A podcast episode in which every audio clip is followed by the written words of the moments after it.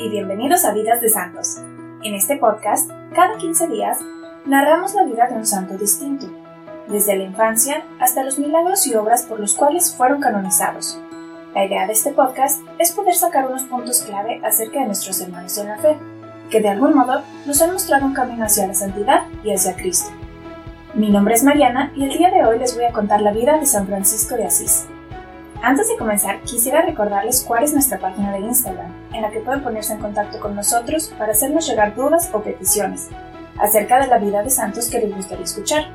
La página es vidas-de santos, todo junto, esto es vidas-d-e-s-a-n-t-o-s. Los esperamos en Instagram. Asís es una de las ciudades más antiguas de Italia, Existen datos históricos de haber sido fundada mil años antes de Cristo, como un asentamiento de inmigrantes.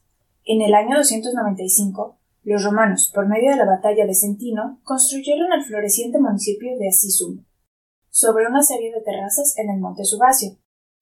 Como recordatorio de estos tiempos romanos, aún se encuentran las murallas de la ciudad. El foro, hoy conocido como Piazza del Comune, un teatro, un anfiteatro, el templo de Minerva, que actualmente ha sido transformado en la iglesia de Santa María sopra Minerva. En el año 238, Asís fue convertida al cristianismo por el obispo Rufino, y en el siglo XI, después de muchas luchas entre güelfos y ibelinos, se convierte en común independiente huelfa. En esta antigua ciudad, en medio de varias guerras y conflictos, vivía un matrimonio conformado por Pietro Bernardone de Moriconi y Donna Pica, Pietro era un rico mercante de telas, y junto con su esposa Pica tuvieron dos hijos, Patricio y Francesco. Llamaron así al pequeño por su amor a Francia. Francisco, conocido en italiano como Francesco, recibió una educación regular de la época y aprendió latín. De joven, llevaba una vida vana. No le importaba malgastar el dinero de su padre e irse de fiesta con los amigos. Era muy conocido por los banquetes que hacía. Aun así, en esa época tan alejada de la vida humilde que después lo caracterizaría a lo largo de la historia, cuando daba limosnas era consciente del Evangelio y de las palabras. Cada cosa que hagan a uno de estos pequeños me lo hacen a mí. Así sus limosnas eran abundantes, esperando ganarse un lugar en el cielo. A los 21 años, mientras se desarrollaban varias batallas, fue hecho prisionero y duró así un año. Tres años más tarde, Francisco había decidido marchar a una batalla hacia Apulia. Su padre le había dado una armadura de gran valor y lujo, y estaba muy orgulloso de su hijo. En el camino, Francisco escuchó una voz que le dijo Vuelve a Asís. Así lo hizo, pero su padre estaba furioso. No era posible que tuviera un desertor en la familia. Trató de hacerlo entrar en razón, pero todo fue en vano. Ahí, Francisco comenzó a tener una vida más espiritual. Los placeres del mundo y los banquetes con los amigos ya no le atraían tanto. De hecho, un día después de una fiesta, mientras sus amigos iban caminando agarrados del brazo y cantando, él se quedó atrás y entró en una iglesia. En aquella época los leprosarios eran comunes, y eran las primeras formas de hospitales en las que las personas se quedaban para ser atendidas. Cada vez que pasaban frente al leprosario se tapaba la nariz de la peste que emanaba en esos lugares debido al olor putrido de la carne. Un día, buscando ser más humilde y misericordioso, fue en persona a entregar sus limosnas, y a cada leproso al que le daba su caridad le besaba los pies. Al principio le costó trabajo aguantarse las ganas de vomitar, pero después una alegría incontenible que jamás había sentido antes lo inundó, y se fue con mucho gozo y paz en el corazón. Fue siempre muy celoso del cuidado de las cosas sagradas y la casa de Dios. Le apenaba mucho ver cómo las iglesias estaban descuidadas, en ruinas o no tenían ni siquiera lámparas. Un día se encontraba en la iglesia de San Damián y escuchó el crucifijo que le decía Francisco, repara mi iglesia que se está cayendo en ruinas. Él tomó estas palabras de manera literal. Se levantó, tomó las mercancías de su padre y fue a Foligno a vender todo para tener dinero y para reparar la iglesia. La gente lo creyó un lunático y comenzaron a perseguirlo. Unos niños traviesos le aventaban lodo y piedras. Pietro estaba lívido de cólera. No solo su hijo había vendido las mercancías para comprar cosas para reparar la iglesia, además estaba poniendo el nombre de la familia muy en bajo. Lo encadenó y lo encerró. Lo castigó sin comida pero eso solo fortaleció el espíritu de Francisco, quien poco a poco iba generando un amor y un celo cada vez más grande y fervoroso hacia Dios. Su madre, siempre protectora, lo cuidaba. Un día que el padre de Francisco había salido en un viaje de negocios, ella lo dejó salir del cautiverio. Cuando Pietro regresó, regañó a su mujer por haber dejado escapar a Francisco, quien había regresado a San Damián, en donde el párroco le había permitido quedarse para poder orar y llevar una vida más contemplativa. Pietro estaba furioso. Decidió acudir a las autoridades civiles para recuperar todo el patrimonio que por causa de las locuras de Francisco había perdido. Francisco fue citado, pero él respondió que solo obedecía a Dios, dejando entrever que había hecho votos religiosos. Su padre entonces recurrió al obispo, para que con la autoridad eclesial que poseía sobre Francisco éste restituyera todos los bienes que sin su consentimiento había vendido deliberadamente. Francisco dijo Te devuelvo todo. Se quitó las ropas que llevaba puestas y sobre ellas puso el dinero que pertenecía a su padre. En ese momento, en voz alta declaró que Dios era su único padre. El obispo sintió mucha compasión por Francisco y lo cubrió con su manto.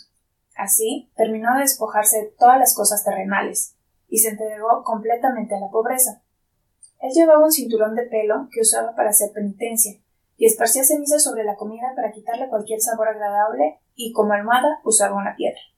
Se dedicó a predicar en las plazas, y tomaba el Evangelio muy literalmente. Su verdadero amor por el prójimo y el Evangelio cultivó a muchos. En poco tiempo ya eran doce contándolo a él, como los discípulos de Cristo. Sus discípulos eran Bernardo de Quintavalle, Pedro Catani, Gil Morico, Bárbaro, Sabatino, Bernardo Vigilante, Juan de San Constanzo, Angelo Tancredo, Felipe y Giovanni de la Capella. A ellos los llamaba sus caballeros de la mesa redonda. Una de sus seguidoras más famosas es Santa Clara de Asís, una mujer noble, que decidió entregarse a la vida consagrada a Dios, después de ver el ejemplo de Francisco y se escapó de su casa para entrar en un convento. Bajo la pobreza que Francisco predicaba, se dedicaban a hacer las labores cotidianas. Atendían a leprosos, oraban y se empleaban en humildes faenas pero para las cuestiones de necesidades cotidianas pedían limosnas. La regla para entrar en la comunidad era que tenían que despojarse de todo lo que poseían, literalmente, y entregarlo a los pobres. Francisco quería vivir la pobreza evangélica en un sentido literal. Andaban en pares proclamando el Evangelio. Siempre tuvo en muy alta estima a todos los sacerdotes, ya que eran elegidos por Dios, así que no permitía que nadie se expresara mal de ellos. Con veintiocho años de edad, Francisco decidió presentarse ante el Papa Inocencio III para solicitar que fuera aprobada la regla de la orden, y con sus hermanos emprendió el camino hacia Roma. Gracias a la intervención del obispo Guido de Asís, Francisco obtuvo una audiencia con el Papa. En ese momento le fue negada la aprobación de la regla, ya que no se admitían nuevas órdenes y reglas. Si existía un movimiento nuevo, debían elegir una regla existente que se apegara a sus ideales y adherirse a aquella regla. Cosa similar le sucedió a Santo Domingo, quien conoció a Francisco y le propuso juntar sus órdenes. Pero Francisco tenía claro su objetivo y no aceptó. Después de mucha insistencia, logró que la regla fuera aprobada, y los dominicanos tomaron inspiración en Francisco en la pobreza. La orden se denominó Orden de Frailes Menores, y creció mucho. Salieron a evangelizar y fueron a Alemania y a tierras de los infieles, en Siria. En Alemania, muchos de los frailes de Francisco, que no sabían el idioma ni lo que estaban contestando, fueron presumidos herejes y puestos en prisión y maltratados. A los que fueron al Medio Oriente a tratar de convertir a los musulmanes fueron martirizados. Francisco anhelaba acompañar a sus padres, y después de varios años logró ir a Egipto y entrevistarse con el sultán. Este le pidió que intercediera por él ante Dios para saber qué Dios deberían de venerar. Francisco le dijo lo siguiente Elige a tu mejor sacerdote. Él rezará a tu Dios y yo al mío ambos entraremos en un fuego. El que no muera es el que tiene al Dios que debe ser venerado.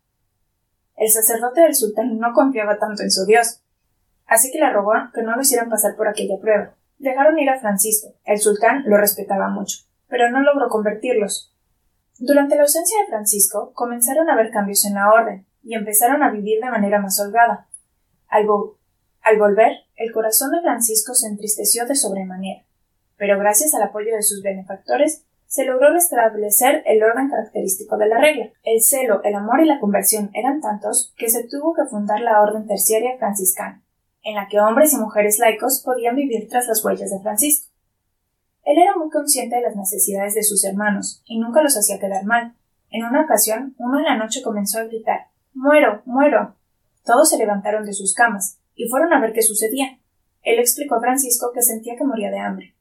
Francisco mandó organizar la mesa e hizo que todos comieran con el hermano para que él no se sintiera avergonzado. En otra ocasión, de camino, Francisco estaba extremadamente cansado y aceptó el ofrecimiento de que un burrico lo llevara por un trecho del camino. Su compañero del viaje pensó que qué injusticia. Yo vengo de una familia más noble y Francisco es llevado en un burrito. Francisco, como leyendo la mente, se bajó y le dijo Discúlpame, no está bien que tú, de una noble casa, vayas a pie y yo vengo en el lomo de un burrito. El hermano arrepentido de sus pensamientos le confesó lo que había pasado en su corazón y ayudó a Francisco a subir al burrito. En una ocasión, cuando Francisco iba a predicar, varias palomas hacían mucho ruido y no lo dejaban hablar. Gentilmente les dijo Hermanas palomas, ustedes ya platicaron bastante. Creo que es hora que me dejen predicar a mí. Ahora, quédense calladitas y escuchen la palabra de Dios. Ellas se callaron y se quedaron quietecitas, hasta que Francisco terminó de hablar. Episodios como este nos narra cómo Francisco era amante de todas las criaturas y de todo lo creado por Dios. Cuando se lavaba las manos, se aseguraba de hacerlo en un lugar que el agua que caía no pudiera ser pisada por nadie. Un año antes de su muerte, Francisco tomó a cuatro de sus seguidores y se dirigió a un lugar aislado, llamado Monte Albergue, a 160 kilómetros de Asís, en donde decidió ayunar por 40 días. Durante este tiempo Francisco tenía éxtasis y podía comunicarse con Cristo y María. Entre sus acompañantes se encontraba Fray León, a quien de cariño le decía oveja de Dios, el cual tenía la tarea de llevarle pan y agua dos veces al día. Francisco estaba viviendo al otro lado de un puentecito. Fray León debía comenzar una de las oraciones y si Francisco la terminaba, él podía cruzar el puente y llevarle las cosas, pero si no le contestaba, éste debía regresar tranquilamente a la casa en la que los otros estaban quedando.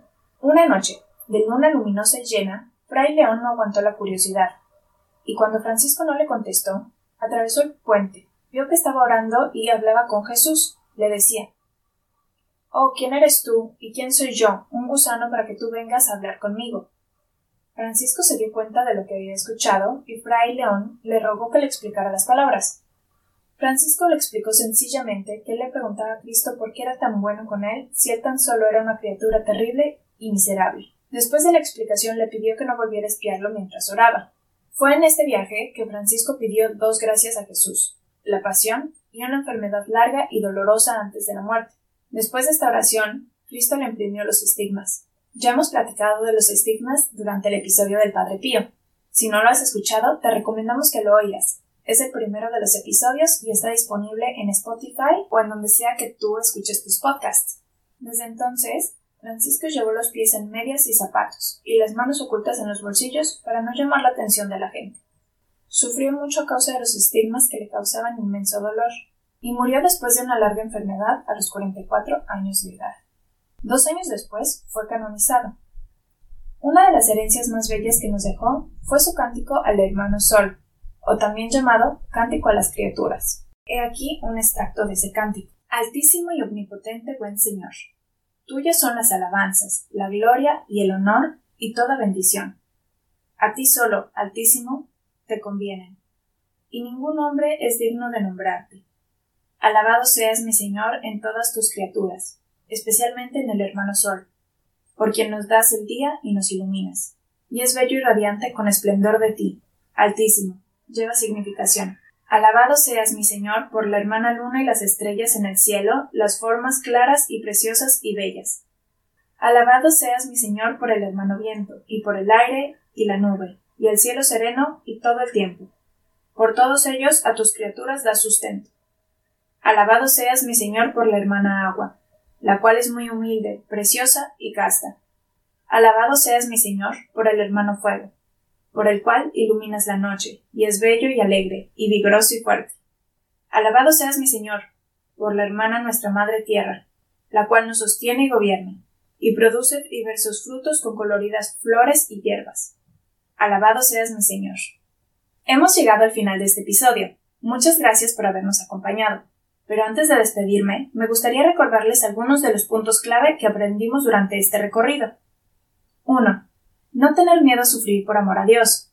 Vivimos en un mundo y en una sociedad en la que nos aterra pensar en un poco de sacrificio y sufrimiento, y vivimos rodeados de comodidades.